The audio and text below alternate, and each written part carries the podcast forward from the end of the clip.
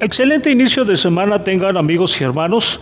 Es un gusto y una bendición para mí saludarles de nueva cuenta y darles la bienvenida en este espacio que es para todos ustedes y donde siempre tenemos algo que contar. Les invito a reiniciar nuestro caminar a través de la escritura y vayamos todos juntos a Primera de Pedro capítulo 2 versículos 4 y 5. Acérquense pues al Señor, la piedra viva que los hombres desecharon pero que para Dios es una piedra escogida y de mucho valor.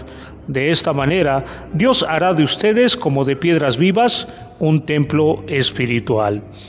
Una piedra de río nadie la guarda. Una piedra preciosa como un diamante es todo lo contrario. Se pone en un lugar especial, se desea y se cuida. Lo que el versículo de hoy nos quiere enseñar es aprender a distinguir entre piedras preciosas, o sea, Jesús, y piedras de río el mundo. El que Cristo haya sido rechazado nos dice que la gente prefirió voltear a otro lado, otras piedras. Tristemente, hoy pasa lo mismo. Cuando no tenemos los principios en el orden correcto, asignamos valor a las cosas de manera inadecuada. Pensamos que algo tiene valor cuando realmente no vale nada. Piedras vivas. Valoro mucho el pendiente que mi esposo Douglas hizo con una pequeña piedra blanca. Vi la piedra por primera vez rodando en la playa cuando bajó la marea. Él la puso en su máquina de pulir piedras, donde es presionada y tallada con otras piedras por tres semanas. Si la piedra sintiera, esta experiencia sería incómoda y dolorosa. Al sacar la piedra, se había vuelto lisa y brillante. Douglas me dijo en ese momento, el arte de pulir las piedras consiste en saber exactamente cuánta fricción y cuántas vueltas necesitan para hacerlas brillar. El apóstol Pedro compara a los cristianos con piedras vivas que se ensamblan. Cada uno de nosotros somos formados y pulidos según somos construidos en la casa espiritual de Dios. Ver mi pendiente me recuerda que Dios puede usar los dolorosos roces y fricciones de la vida para limar las asperezas de mi ser.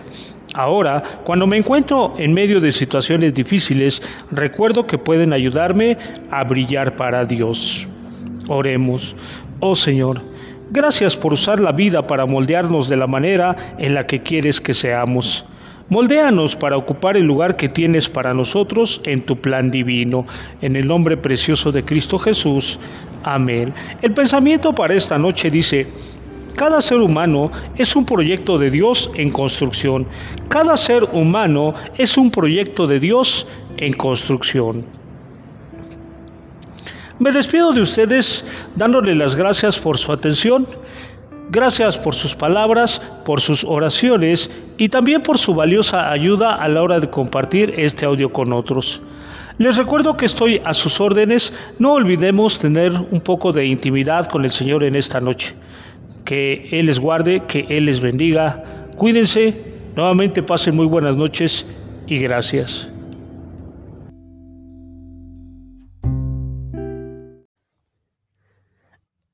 Excelente noche de viernes tengan amigos y hermanos. Es un gusto para mí saludarles en este inicio de fin de semana, noche lluviosa, y es un gusto saludarles y darles la bienvenida en este espacio que es para todos ustedes y donde siempre tenemos algo que contar. Les invito a reanudar nuestro caminar a través de la escritura y en esta oportunidad vamos a 2 de Timoteo capítulo 4 versículos del 1 al 8. El verso 8 nos dice lo siguiente, por lo demás, me está guardada la corona de justicia, la cual me dará el Señor, juez justo, en aquel día. ¿Qué sigue ahora? El 3 de abril de 1968, el doctor Martin Luther King dio su último discurso. He estado en la cima de la montaña, donde da indicios de que creía que no iba a vivir mucho. Dijo, nos esperan días difíciles, pero eso ahora no me importa, porque he estado en la cima de la montaña. Como a cualquiera, me gustaría tener una vida larga. He contemplado la tierra prometida. Quizá no llegue allí con ustedes, pero esta noche estoy feliz. No estoy preocupado por nada, no le temo a ningún hombre. Mis ojos han contemplado la gloria de la venida del Señor. Al día siguiente lo asesinaron. Poco antes de morir, el apóstol Pablo le escribió a su pupilo Timoteo, porque yo ya estoy para ser sacrificado y el tiempo de mi partida está cercano. Por lo demás, me está guardada la corona de justicia, la cual me dará el Señor, juez justo, en aquel día. Pablo sabía que su tiempo en la tierra estaba por terminar, al igual que el doctor King. Ambos vivieron vidas increíblemente significativas, pero nunca perdieron de vista la vida verdadera que estaba por delante. Así como ellos, no miremos nosotros las cosas que se ven, sino las que no se ven pues las cosas que se ven son temporales, pero las que no se ven son eternas. Gracias, Señor. Gracias en esta noche por tu bendición y por un día más. Y Señor, ahora que la vida se presenta tan incierta, ayúdame a mantener mi mirada fija en ti. Yo sé que el futuro es incierto, yo sé que el futuro es un sueño, lo único real eres tú. Y espero algún día estar en tu presencia. En el nombre precioso de Cristo Jesús. Amén. El pensamiento para esta noche dice así, Padre, ayúdanos a fijar nuestros ojos en ti. Padre, ayúdanos a fijar nuestros ojos en ti. Me despido de todos ustedes quedando a sus órdenes, agradeciendo como siempre sus palabras, sus oraciones y su valiosa ayuda a la hora de compartir este audio con otros. Que el Señor bendiga a todo aquel que lo escuche. Pasen muy buenas noches, cuídense, no olviden tener intimidad y reflexión con el Señor. Y dos últimas preguntas que nos ayuden a reflexionar. ¿Cómo explicas la naturaleza temporal de esta vida? ¿Qué papel cumple en relación con la vida venidera? Pasen buenas noches, que el Señor les bendiga y gracias.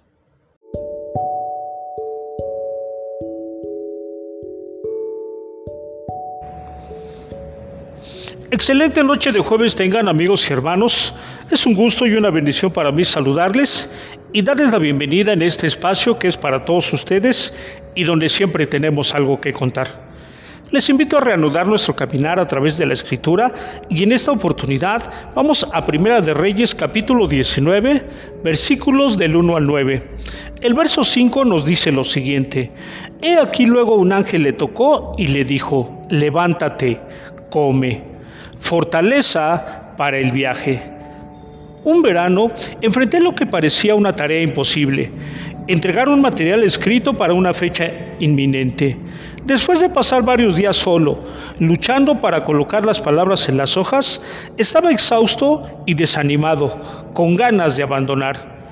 Una sabia amiga me preguntó, ¿cuándo fue la última vez que te sentiste renovado? Tal vez necesitas descansar y disfrutar de una buena comida. De inmediato supe que tenía razón. Su consejo me hizo pensar en Elías y el terrible mensaje que había recibido de Jezabel, aunque mi situación estaba a años luz de la experiencia del profeta. Después de que Elías venció a los falsos profetas en el Monte Carmelo, Jezabel le avisó que lo capturaría y lo mataría. Desesperado, anhelaba morirse, pero luego durmió bien y un ángel lo visitó dos veces para llevarle comida. Cuando Dios le renovó su fuerza física, pudo seguir el viaje. Cuando un largo camino nos resta, quizá necesitemos descansar y disfrutar de una buena comida saludable. El cansancio y el hambre nos hacen fácilmente vulnerables al temor y la decepción, pero cuando Dios suple nuestras necesidades físicas con sus recursos, podemos dar el próximo paso en nuestro servicio a Él. Buenas noches, Señor. Infinidad de situaciones me llevan al cansancio y del cansancio a la decepción no solo por los resultados obtenidos, me decepciono de mí mismo. Ayúdame cuando estoy en esa situación. Solo en ti está la solución y la fortaleza para seguir adelante. Gracias, gracias en el nombre precioso de Cristo Jesús. Amén. El pensamiento para esta noche dice lo siguiente, Dios Creador, gracias por nuestras limitaciones que nos recuerdan que te necesitamos. Ayúdanos a servirte con alegría. Dios Creador, gracias por nuestras limitaciones que nos recuerdan que te necesitamos. Ayúdanos a servirte con alegría. Me despido de todos ustedes quedando a sus órdenes y agradeciendo sus palabras, sus oraciones y su valiosa ayuda a la hora de compartir este audio con otros. Que el Señor bendiga a todo aquel que lo escuche. Pasen muy buenas noches, no olviden tener intimidad y reflexión con el Señor. Y recuerden, guárdame, oh Dios, porque en ti he confiado. Salmo 16, verso 1. Y como siempre, dos últimas preguntas que nos ayuden a reflexionar. ¿Cuándo necesitaste desacelerar y recibir fuerzas para seguir? ¿Cómo puedes percibir signos de agotamiento mientras sirves a Dios? Pasen muy buenas noches, que el Señor les bendiga y gracias.